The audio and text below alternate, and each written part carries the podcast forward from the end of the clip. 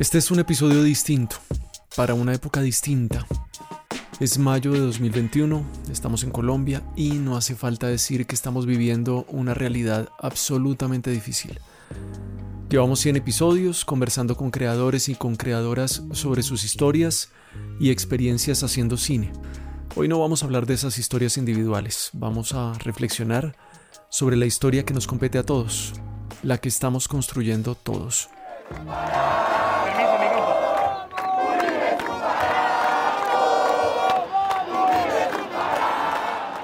Tarde o temprano teníamos que hablar en este podcast de la realidad, de la actualidad. No vamos a dedicar el episodio a contar lo que ha pasado desde el 28 de abril. De hecho, un grupo de amigos podcasters, muchos de ellos y ellas periodistas independientes, curaron una lista llamada Guía de Podcast para entender el paro en Colombia. Te la dejo en el link de la descripción del episodio. La verdad está muy completa y si no estoy mal, la actualizan constantemente. Si de todos modos, no sé, por alguna razón has dado play y vives en otro país y no tienes mucha idea del paro en Colombia, te podría resumir que desde el 28 de abril vivimos en un estallido social que ha puesto en la calle el descontento absoluto de la gente con sus gobernantes y al mismo tiempo la evidencia de la profunda desconexión de parte del gobierno hacia las necesidades de la gente. A eso se suman escalofriantes cifras de muertos, desaparecidos, represión, desprotección, desconfianza en las instituciones, violencia desbordada, violencia por propia mano, violencia sexual, por supuesto también vandalismo, grupos que aprovechan el río revuelto para generar más caos, contrario al que marcha y protesta pacíficamente, ausencia de empatía de parte de quien comete violaciones de derechos humanos, en fin, un panorama muy, muy complejo del que esperamos poder salir o por lo menos con la esperanza de poder renovarnos y cambiar aquellos profundos problemas que traemos de años y que la misma pandemia alguna vez nos hizo creer que lograríamos transformar. Al parecer solo fue una pausa.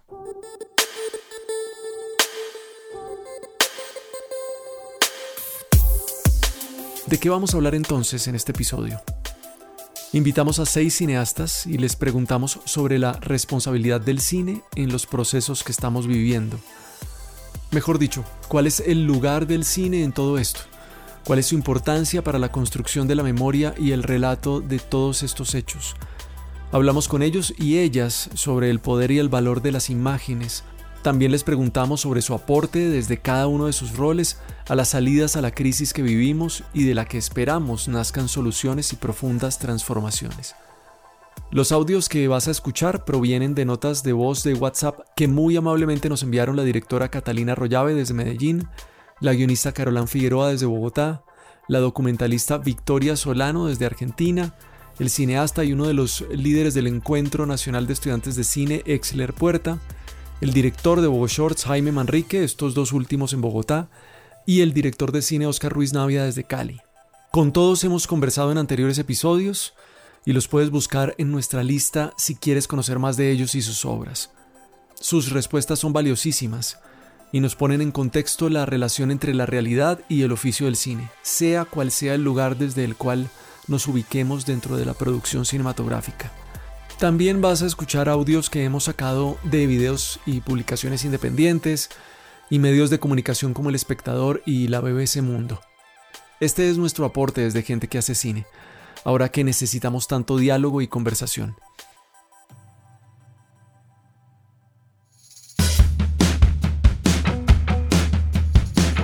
Antes de iniciar quiero comentarte que hacia la mitad del episodio escucharás una pausa con contenido patrocinado. La maravilla del podcast es que puedes adelantar y continuar con la conversación, pero te recomiendo que dejes andar el audio. Todos los fragmentos de esas pausas hablan de empresas y emprendimientos dedicados al cine, y es probable que te sirvan mucho para tus proyectos.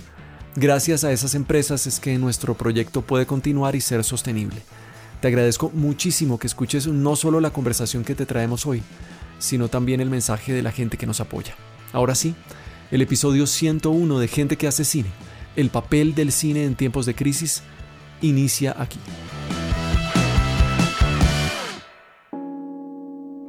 Hay una cosa que yo trataba de cuidar mucho con el equipo en el intento de no solamente plantearnos una indignación, que por supuesto existe, pero la indignación sola no lleva a ningún lugar.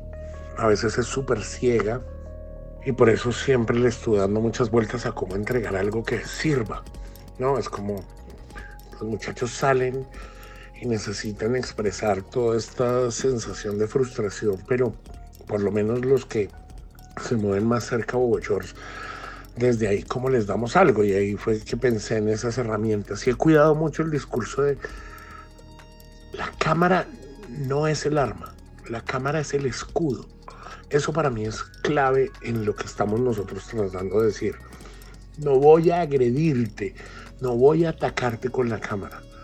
Voy a utilizar la posibilidad de la memoria para, ojalá, denunciar, pero mejor todavía, si te da un poco de temor que al ser grabado no cometas abusos.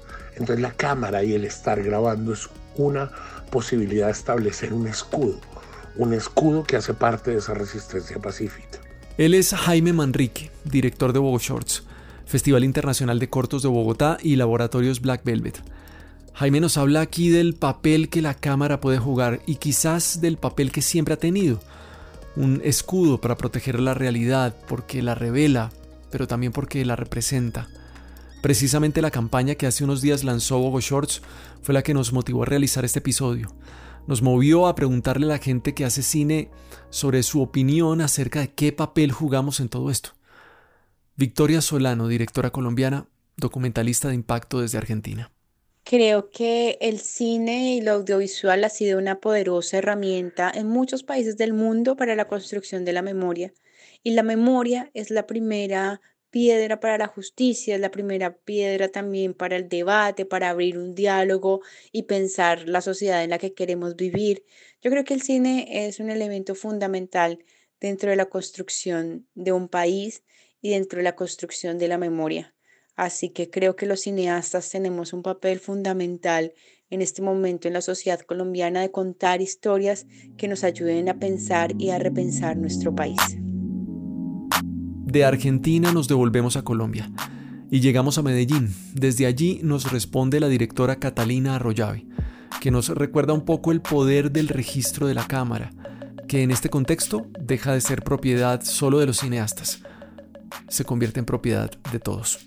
Lo primero que yo diría es que yo celebro que ya no somos solamente los cineastas los que podemos producir imágenes y movimientos, sino que esta revolución será recordada como una en donde la ciudadanía, todos los ciudadanos que tenemos la posibilidad de tomar un celular y filmar y registrar lo que está sucediendo, ha ido contando desde múltiples lugares lo que están viendo que pasa dentro de las manifestaciones. Hemos visto a través de redes sociales eh, a ciudadanos armados que han disparado descaradamente a las comunidades.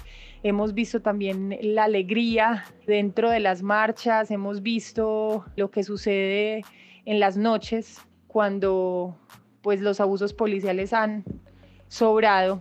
Entonces, lo que creo es que definitivamente nosotros estamos viendo una revolución que no está siendo televisada, pero sí puesta en streaming a través de las plataformas y gracias a eso hemos podido ver cosas que antes estaban absolutamente ocultas y que los medios tradicionales pues definitivamente no iban a contar. Los que cuentos cuentan que en Colombia existe una minoría de gente buena, muy buena, que un día de pandemia comenzó a ser atacada por una mayoría de gente mala, muy mala, sin previo aviso y sin motivo aparente. Cuentan que la situación era terrible, que los malos atacaron las calles de Bogotá, Medellín, Cali, Bucaramanga, Manizales y Cartagena, entre otras, caminando juntos a plena luz del día, tocando tambores, tumbando estatuas, bailando y cantando violentamente en plazas y pintando ella es Carolán Figueroa. Lo que escuchamos al fondo es un fragmento de sus episodios de La Píldora en YouTube. Para la fecha en que grabamos este podcast, los últimos dos han sido dedicados precisamente al paro en Colombia. Los links te los dejo también en la descripción.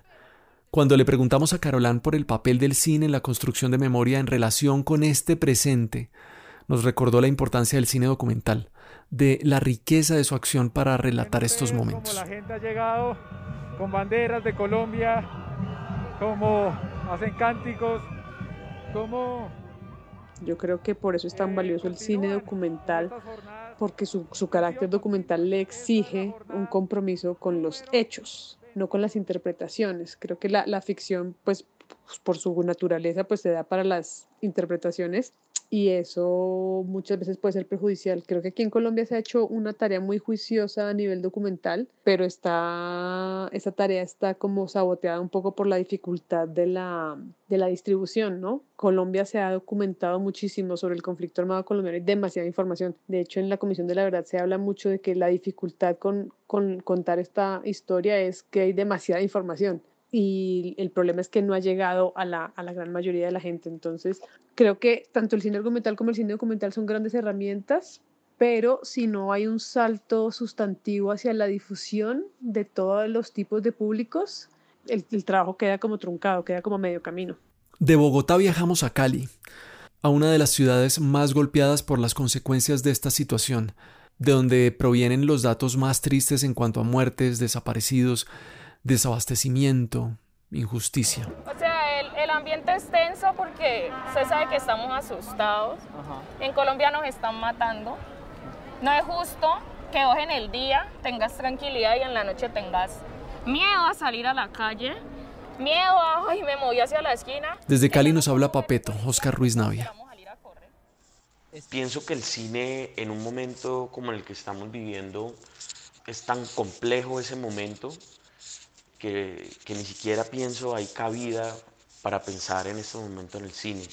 Casi que estamos en una situación donde lo primero que tenemos que defender es la vida, la paz, la democracia y de manera rotunda exigir a las fuerzas militares que se retiren, que dejen de manipular la opinión pública, que dejen de generar el terror tan asqueroso que están generando y ojalá muy pronto reconozcan los asesinatos, los abusos de violencia, las violaciones y en general la destrucción del Estado de Derecho y la destrucción de los derechos humanos que, que han hecho durante todos estos días.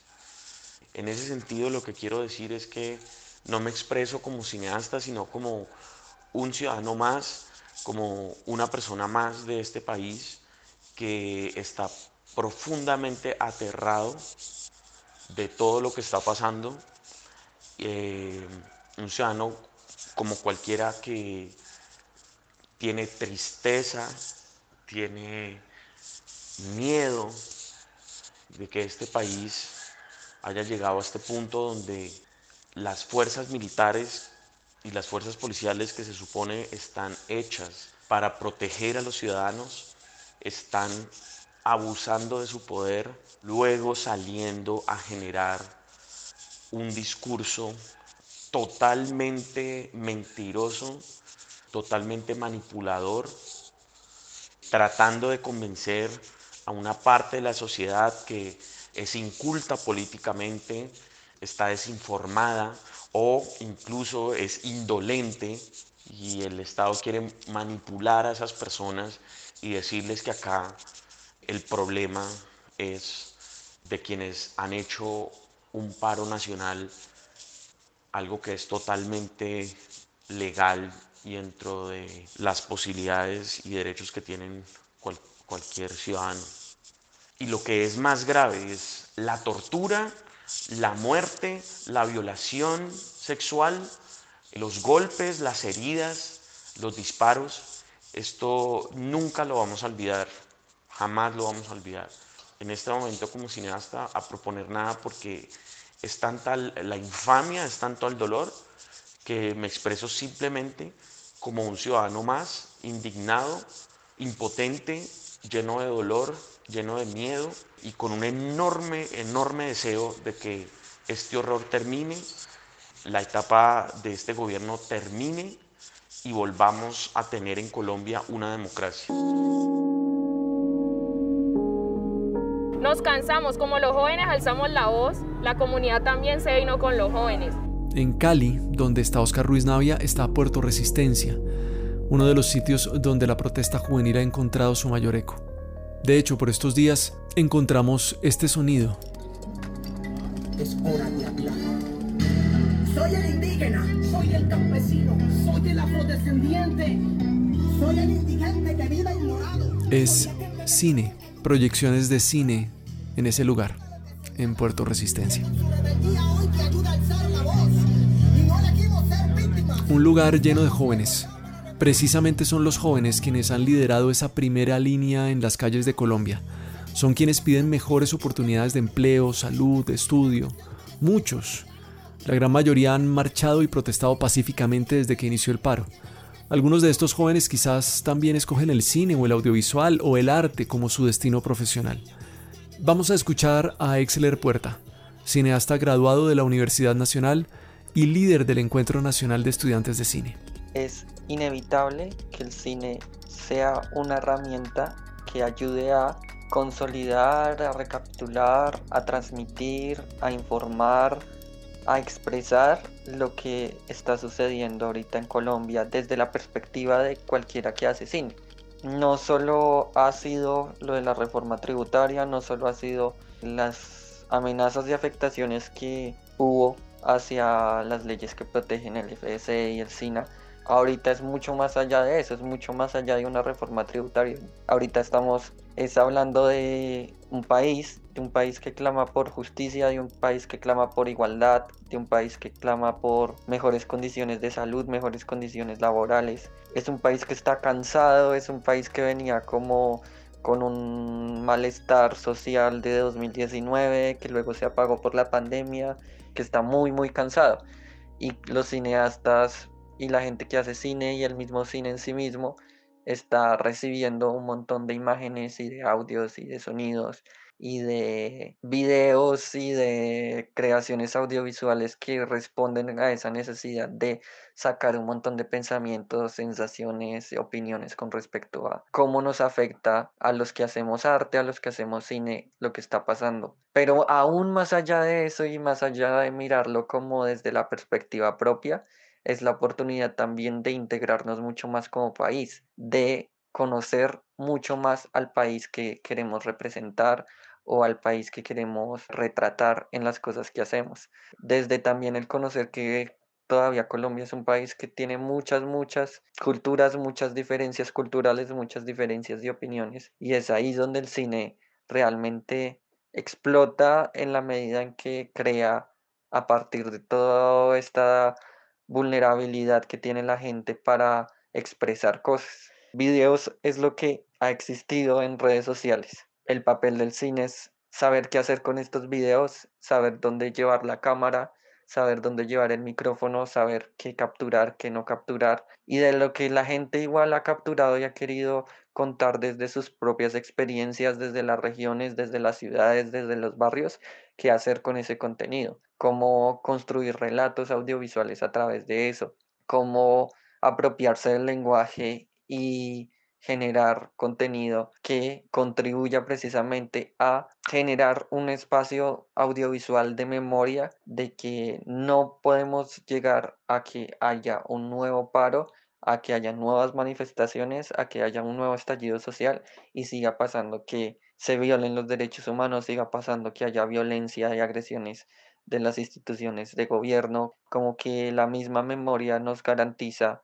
tener conciencia de que no queremos que se repitan cosas que han pasado tiempo atrás en Colombia, porque el cine a la final también puede ser una terapia para el que lo hace como para el que lo ve, y es necesario que el cine se apropie de su lenguaje para contribuir a estos procesos de memoria histórica, para garantizar que esto no se vuelva a repetir, para garantizar que podamos tener un gobierno que realmente vele por los intereses de todos, que gobierne para todo el mundo, sin importar religión, sexo, estrato, región, nacionalidad, orientación sexual, porque esto es un país de todos. Este es el país de todos, no de unos pocos. La creación y permanencia en el tiempo de la memoria permite a una sociedad o un grupo tener conocimiento de sí mismos, de su historia y sus representaciones, en un intento por mostrar que el pasado permanece a pesar de que la historia sigue su rumbo. De esto nos habla un poco Jaime Manrique. Eh, desde la perspectiva cinematográfica es esa capacidad como sociedad que tenemos para capturar y retener la información visual, audiovisual que se está presentando frente a nosotros con respecto a una transformación social, con respecto a un momento fundamental de reivindicación, para poder posteriormente eh, analizarla y poder con un poco de cabeza fría tratar de entender qué fue lo que pasó, qué es lo que está pasando. Creo que estamos abocados en este momento a un universo de imágenes impresionantes, de videos desde todos los ángulos que tratan de volverse casi como un combate ideológico a través de las imágenes. Y creo que es un momento para que los realizadores experimentados y jóvenes se den cuenta que hay una oportunidad para seguir construyendo en las capacidades del espectador, de la audiencia, del público, una suma de herramientas críticas. Creo que lo que más nos falta en esta sociedad, y bueno, en Colombia y en Latinoamérica particularmente, es criterio para consumir las imágenes. Y ese criterio pasa por entender que las imágenes son parte de la realidad palpable y de la realidad constante.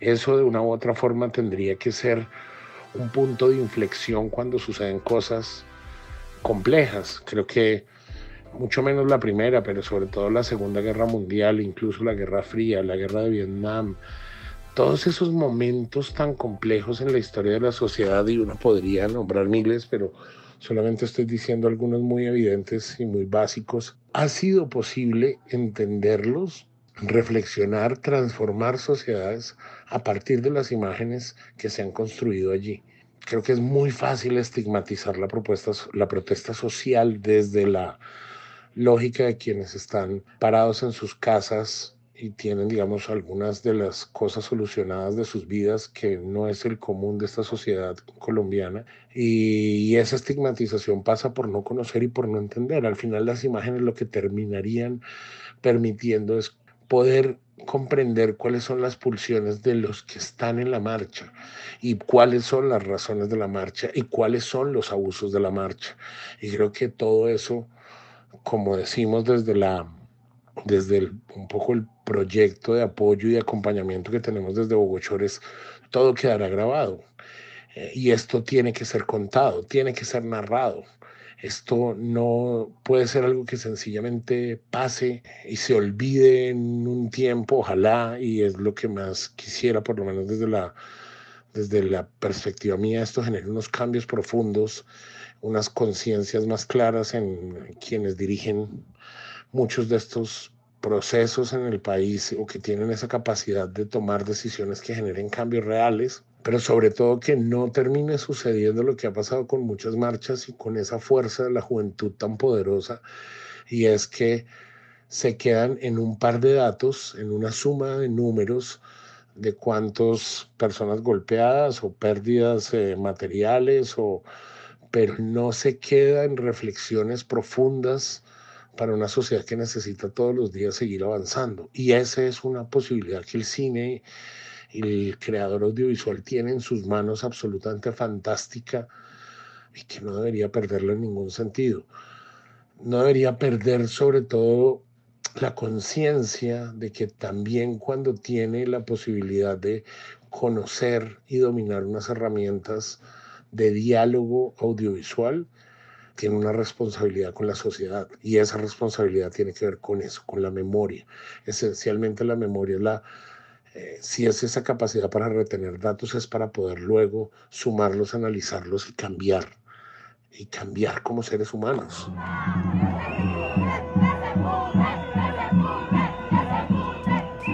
Hemos sentido que somos otras personas, que cambiamos cuando salimos de una sala de cine o cuando terminamos de ver una peli en nuestra casa. Cambiar para ser mejores. A algo de eso el cine podría contribuir y probablemente lo ha hecho en muchos de nosotros. La segunda pregunta tiene que ver con los aportes que Catalina, Carolán, Victoria, Exler, Oscar y Jaime creerían que pueden realizarse desde sus roles como cineastas. Vamos a hacer una pausa en este episodio coral para compartir con vos información importante de las empresas que hacen posible que gente que hace cine siga produciendo contenido y contando historias. Nos encontramos con las respuestas a la pregunta final en unos minutos.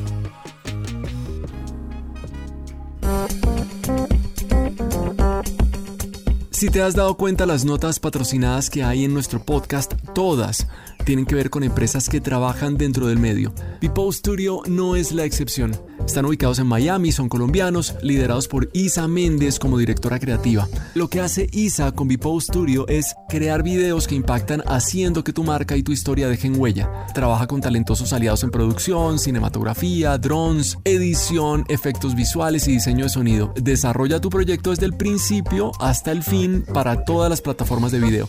Y bueno, si no estás en Miami, la pandemia nos ha enseñado que trabajar con equipos en otras ubicaciones puede darle un valor agregado a tu proyecto. Recuerda, Bipo Studio. Recuerdo que conocí a John y su empresa Luz Alma hace más de 10 años. Yo era profe de cine en colegios internacionales y necesitábamos un sitio de renta de equipos que acercara a mis estudiantes al trabajo profesional. La experiencia con ellos fue buenísima, mis estudiantes quedaron súper contentos Así que si estás en Bogotá, si estás estudiando cine o audiovisual en la universidad, o si eres profesional y necesitas rentar equipo de alta calidad o incluso apoyo para tu producción, cinematografía aérea, teleprompting y experiencias 360, con Luz Alma Films también lo consigues. Su catálogo de renta es súper bueno, súper amplio, con muy buenos precios y el servicio no puede ser mejor. Te lo digo por experiencia propia, hay mucho contenido que puedes hacer con su apoyo. Gente que hace cine es posible gracias a muchas personas. Vos que nos escuchas, pero también las empresas que creen en nuestro contenido y aportan a nuestra sostenibilidad. Dan Mura, Audio Post, nos acompaña desde hace más de un año. Te compartimos un fragmento del video en el que Daniel nos explica qué es un sonidista. ¿Qué, qué es un sonidista?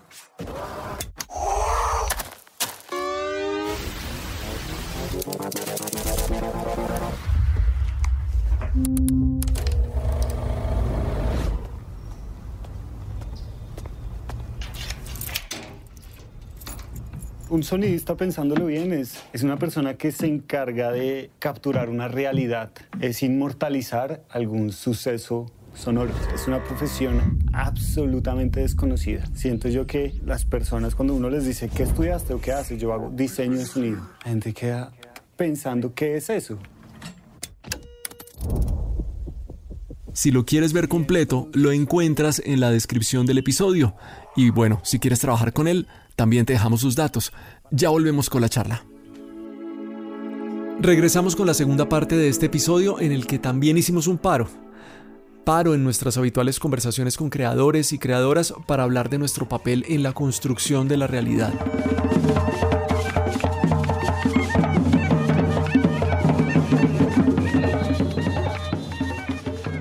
La pregunta que les hicimos es cómo creen ellos y ellas que desde cada uno de sus roles dentro del cine pueden contribuir a la búsqueda de soluciones a la crisis que nos reúne hoy en Colombia. Empecemos con Catalina desde Medellín. Lo que pienso es que nosotros podemos aportar nuestra mirada crítica frente a las imágenes que estamos recibiendo y podemos utilizar también nuestra voz para compartir lo que sentimos que es valioso y que de ninguna otra manera habríamos podido tener en otros momentos históricos. Pero lo que creo sobre todo es que es importante pensar que el cine no aporta solamente en un momento coyuntural como este, sino que eh, nuestra cinematografía nacional ha ido aportando a que podamos entender eh, nuestra sociedad, ¿cierto? Eh, y hay películas que se han esforzado por mostrarnos cómo es nuestro país en sus distintas regiones, por ampliar nuestra mirada sobre el campo, por ampliar nuestra mirada sobre nuestras ciudades. Y creo que ahí es importante recordar que esa memoria no es solo de lo que está sucediendo en este momento, sino que nosotros con los procesos de creación que tenemos hemos podido aportar a lo largo de, de varios años en cómo entendemos a Colombia. Entonces lo que creo es que en este momento puntual podemos aportar con nuestra mirada crítica y con nuestras propias plataformas y por supuesto registrando también lo que está sucediendo, pero sobre todo creo que podemos, pues que podemos aportar desde la conciencia de que no es lo que decimos ya solamente, al calor de los acontecimientos, sino lo que podemos contar en el futuro y cómo nos podemos aproximar a contar una Colombia profundamente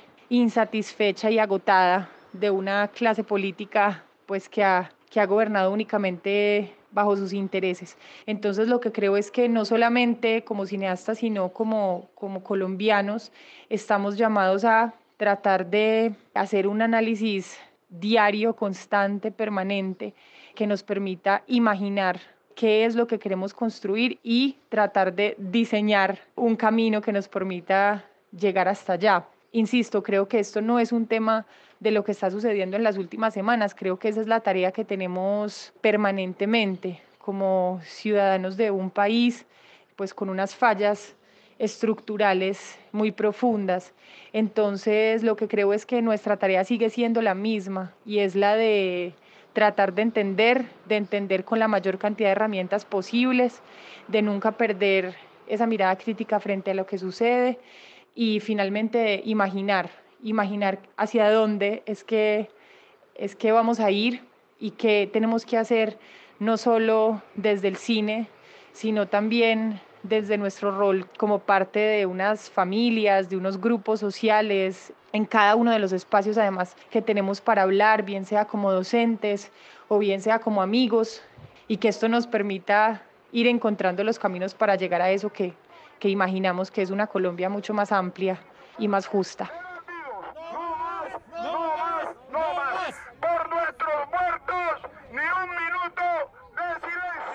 Creo que el arte en general pero muy especialmente el cine, contiene un poder increíble en sus historias, porque el cine y el cine documental especialmente es una máquina de empatía poderosísima, a través de la cual podemos conocer historias que nos parecen lejanas, ponernos en el zapato del otro, pensar un poco desde otro lugar, no solamente pensar el país desde el yo, sino esta idea de que el país no, no soy yo solo, sino que justamente el país es el otro.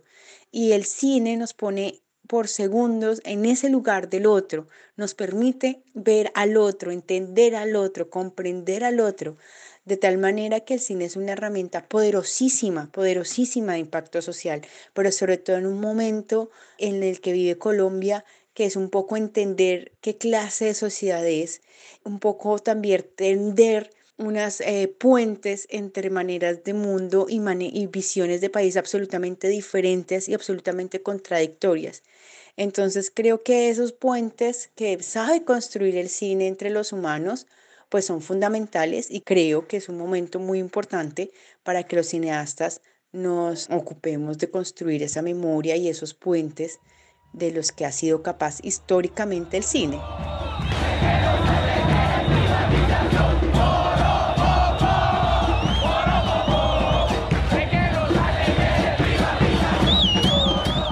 Bueno, desde mi lugar como, como guionista, como periodista, como documentalista, como generadora de contenido en Internet ahora mismo, yo creo que sí es posible contribuir a buscar salidas.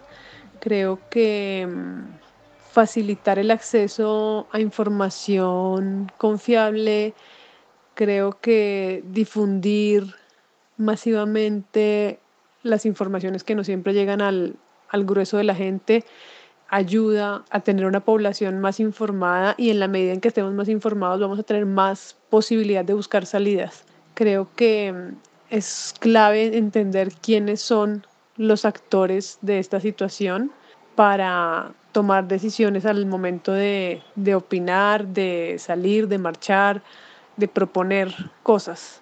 Sí, yo sí creo que se suma, lo que pasa es que es una forma de sumar más a largo plazo, porque tiene que ver con la formación de criterio y la formación de un compromiso político, que creo que como sociedad todos necesitamos tener compromiso político y es algo que no hemos, que no hemos hecho por varias generaciones y creo que nos cogió la noche en esa búsqueda y ahora nos toca hacerlo como con acelerador.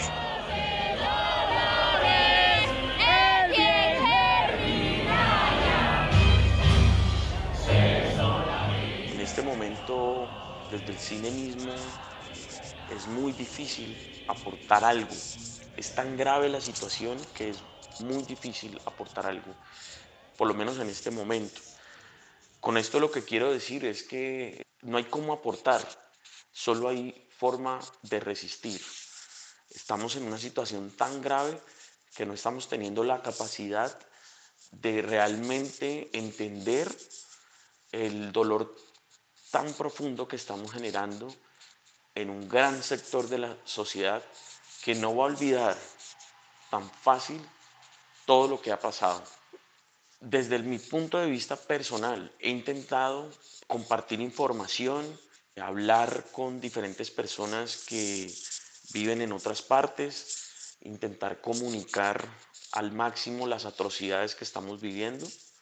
Sobre todo recuerdo el domingo 2 de mayo y lunes 3 de mayo que hubo una masacre aquí en la ciudad de Cali, donde vivo es relativamente cerca al sector de Siloé y, y, fue una noche de terror donde pasaban helicópteros, se escuchaban disparos, gritos. Yo marché el día 28 de abril, marché el primero de mayo, he intentado comunicar al máximo todo lo que viene ocurriendo a través de las redes sociales que tengo, que son más bien pequeñas, pero que de todas maneras un poco uno en su ilusión de ayudar y publica cosas para que la gente se entere. Creo que es fundamental que la comunidad internacional condene lo que ha hecho el presidente, el comandante de las fuerzas militares, el comandante de la policía, el ministro de defensa y por supuesto el jefe del Partido Centro Democrático. Hay que condenar de manera radical y drástica los abusos y la violación a derechos humanos que se están cometiendo en este momento en Colombia. De mi parte, espero que con toda esa presión internacional este horror cese y ojalá que podamos volver a un estado de democracia pronto y ruego a la vida que pueda tener el tiempo y, pueda tener vida para ver cómo ese movimiento que se instauró en Colombia hace más de 20 años, esa forma de pensamiento llamado uribismo, que lleva 20 años en el poder y sin embargo se han enriquecido, han hecho una cantidad de atrocidades.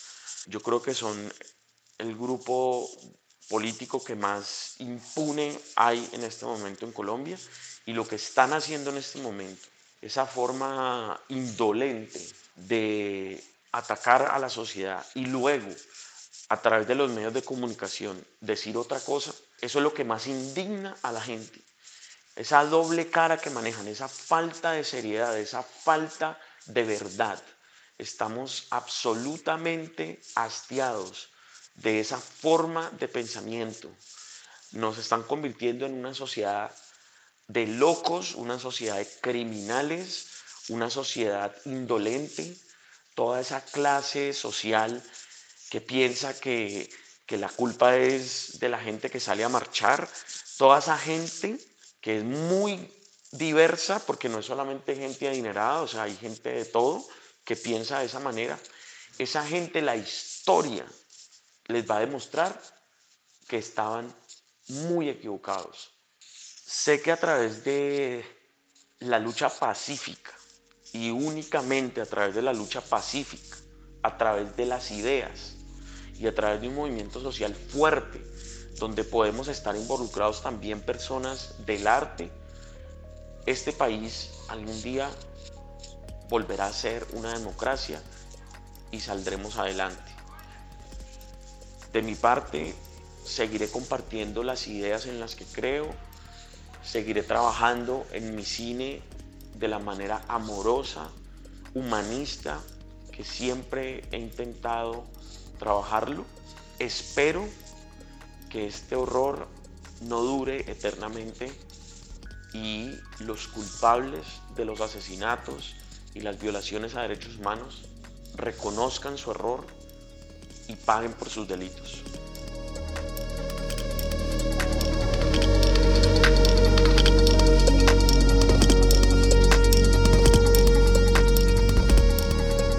La crisis que estamos viviendo en este momento no es una cosa de hoy, es una situación que suma muchísimas características y elementos complejos de una sociedad desigual, de una sensación para los jóvenes, pero para una parte muy amplia de la sociedad de, de cansancio, de tristeza, de frustración. Y creo que cuando uno habla de la crisis actual solamente estamos en un estamos en un ojalá punto de quiebre y no en algo que va a transformar completamente las cosas.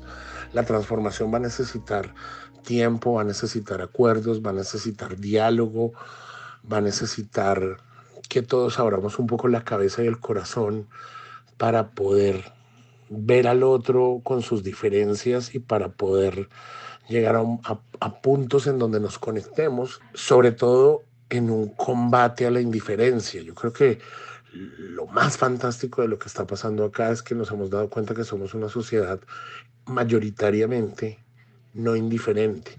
Lo triste es que la indiferente tiene el poder.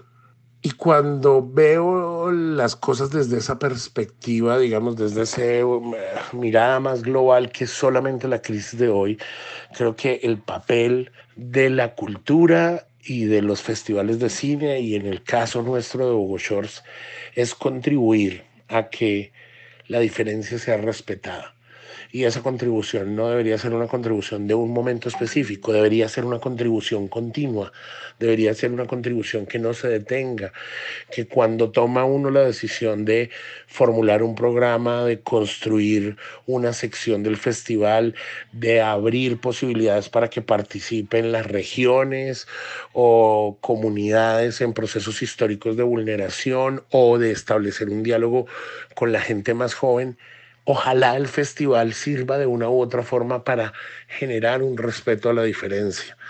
Yo creo que el, elemento básico sobre el cual he querido yo trabajar desde Shores y todo el equipo es cómo abrazamos la diversidad, pero cómo además tenemos una posición crítica. La cultura no puede ser aséptica y no puede ser una cosa que toma distancia y dice es que somos apolíticos. Primero eso es una eso es un absurdo y un poco una, una posición cómoda, ¿no? No se puede ser apolítico porque la existencia misma es un acto político, porque no se puede ser ciego a la inequidad, porque desde cualquier lógica eso sería una vergüenza con respecto a la responsabilidad cultural que uno debería tener. Y en ese mismo sentido, pues Creo que el hablar, el no callar, el eh, alejarse del silencio es una forma de aportar.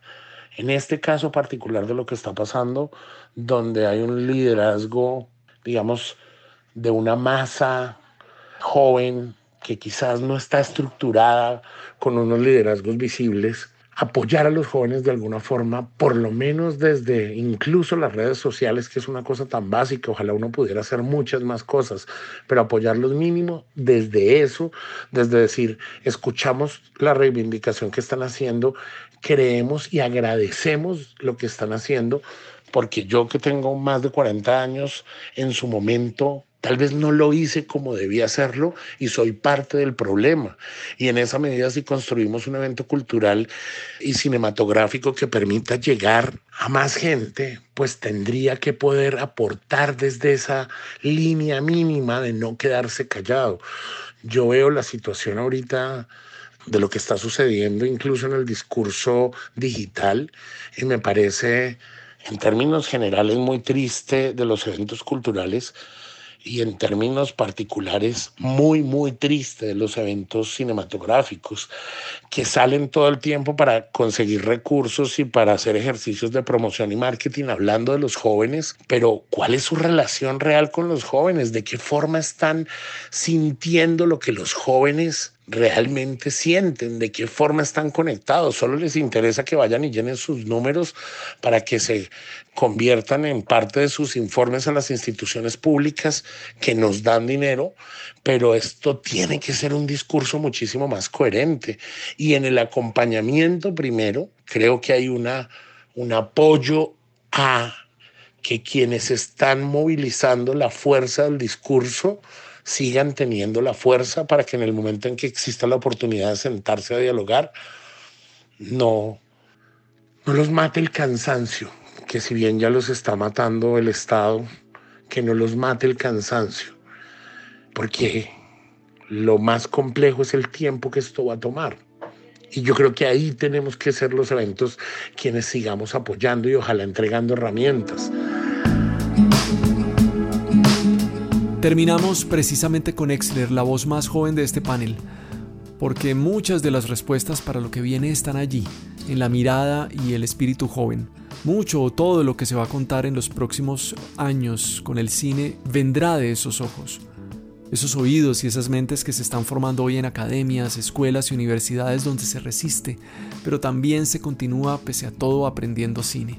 Cómo contribuir a la búsqueda de salidas empieza desde las conversaciones pequeñas con las personas que tenemos cerca, desde el familiar uribista, el familiar que no le gusta las marchas pero que tampoco es uribista, desde el amigo que le falta empatía, desde el mismo amigo o amiga que también camella con uno en el mismo sentir y que tiene ideologías similares, desde todas las áreas cercanas, hablar, hablar de lo que nunca se había permitido hablar, hablar de política, hablar de religión, hablar de paz, hablar de guerra, conflicto armado. Desde ahí se empieza la paz, desde ahí se empieza a buscar una salida desde cómo hablamos sobre lo que está pasando con el vecino, con el tendero, con el portero, desde cómo hablamos de lo que sucede con la vecina, con la amiga, con la mamá de mi amigo, con los profesores, con los docentes, con nuestros compañeros y compañeras de trabajo.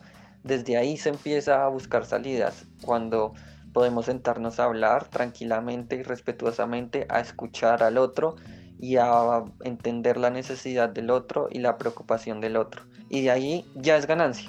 Desde lo poquito ya es ganancia. Desde mi rol como cineasta también es ser consciente de que estamos haciendo cine en un país como Colombia. Y que en un país como Colombia eso tiene muchas condiciones y restricciones y términos y referencias. Porque Colombia es un país con muchos años de violencia que votó no al plebiscito de la paz, es un país que volvió a elegir al uribismo, es un país religioso, es un país machista, es un país sexista, es un país que, en el que hay todavía mucha discriminación racial y no se habla de eso. Y entender en el país en el que estamos haciendo cine también habla de lo que podemos hacer desde nuestras propias creaciones audiovisuales, porque no es solo hablar por hablar, sino ser consciente desde el lugar en el que estamos hablando. Y también ser consciente de que todos queremos un país mejor, de que a la final tanto el que marcha como el que no marcha, el que se manifiesta como el que no se manifiesta, a la final nadie quiere que haya más paros, a la final nadie quiere que haya más marchas, a la final nadie quiere que haya violencias o agresiones policiales, como que si nos ponemos a ver como desde el ciudadano común promedio, nadie quiere eso. Todo el mundo quiere trabajar bien y con buenas condiciones. O sea, si nos fijamos este en el gran panorama, creo que podemos hacer muchas más cosas. Pero eso también se empieza a hablar desde las conversaciones cercanas, desde la casa, desde la familia, hacia afuera. En paz. Hay otra cosa que quisiera decir y que tiene que ver con ambas preguntas y es que el cine a veces suele utilizar mucho personas, regiones, comunidades, ciudades, pueblos, simplemente por el hecho de que pueden ser exóticos, pueden tener una historia exótica, atrayente, algo que me pueda llevar a mí a lugares de nicho, a festivales de nicho, al extranjero, porque son, sí, como historias agradables y utilizables para transformar en cualquier lenguaje audiovisual. Y en esa medida a veces se pierde como esa responsabilidad social como cineastas y artistas con lo que grabamos, con lo que capturamos, con la región, la ciudad, el pueblo, el barrio donde grabamos, donde encontramos nuestros personajes para las historias, nuestros actores, nuestros actores naturales, donde nos la pasamos rodando por semanas y luego abandonamos como esos sitios y esos lugares y esas personas y ya. Y yo creo que es el momento también de que el cine sea mucho más responsable con el país que estaba utilizando para crear sus contenidos audiovisuales y sus historias. Y de esa manera también ser mucho más conscientes que como lenguaje audiovisual es una herramienta que puede ayudarnos a exorcizar demonios, pensamientos, opiniones, sensaciones, emociones con respecto a lo que sentimos actualmente y a lo que también siente la gente a la que representamos, a la que utilizamos, a la que grabamos, a la que invadimos cuando estamos en un rodaje.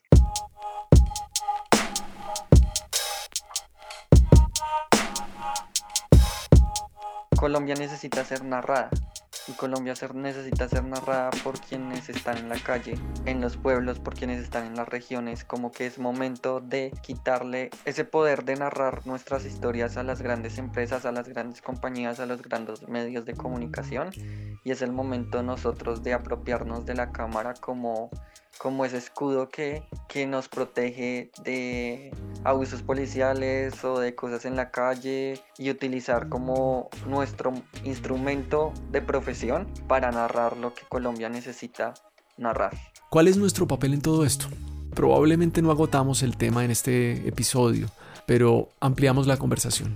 Espero que hayas llegado hasta este punto del podcast y que lo que Catalina, Carolán, Victoria, Exler, Oscar y Jaime nos compartieron, pues te haya servido para seguir pensando nuestra realidad y su relación con una de las cosas que más nos importa, el cine. Somos gente que hace cine. Gabriela Romero es Content Manager. María Paula Liz es nuestra productora. La música del cabezote principal es Diego González. No olvides leer lo que escriben los chicos y chicas de tu cine en nuestro blog. Yo soy Mauricio Romero. Encuéntranos en las redes como Gente que hace cine. Suscríbete a nuestro boletín o escríbenos a info ¿Qué tal si nos seguimos escuchando? ¿Qué tal si conversamos? ¿Qué tal si contribuimos desde nuestra esquina, desde nuestra realidad, a que nuestro país viva en paz? Chao, chao.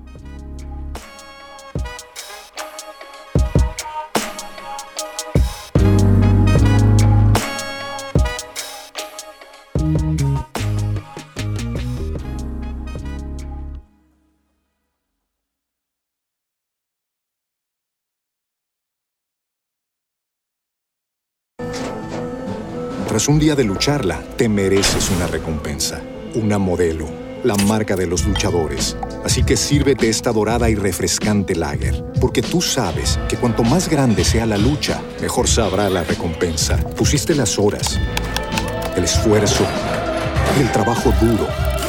Tú eres un luchador y esta cerveza es para ti. Modelo, la marca de los luchadores. Todo con medida, importada por Crown Imports, Chicago, Illinois.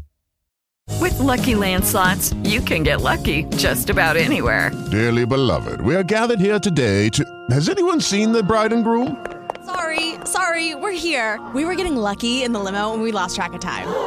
No, Lucky Land Casino, with cash prizes that add up quicker than a guest registry. In that case, I pronounce you lucky.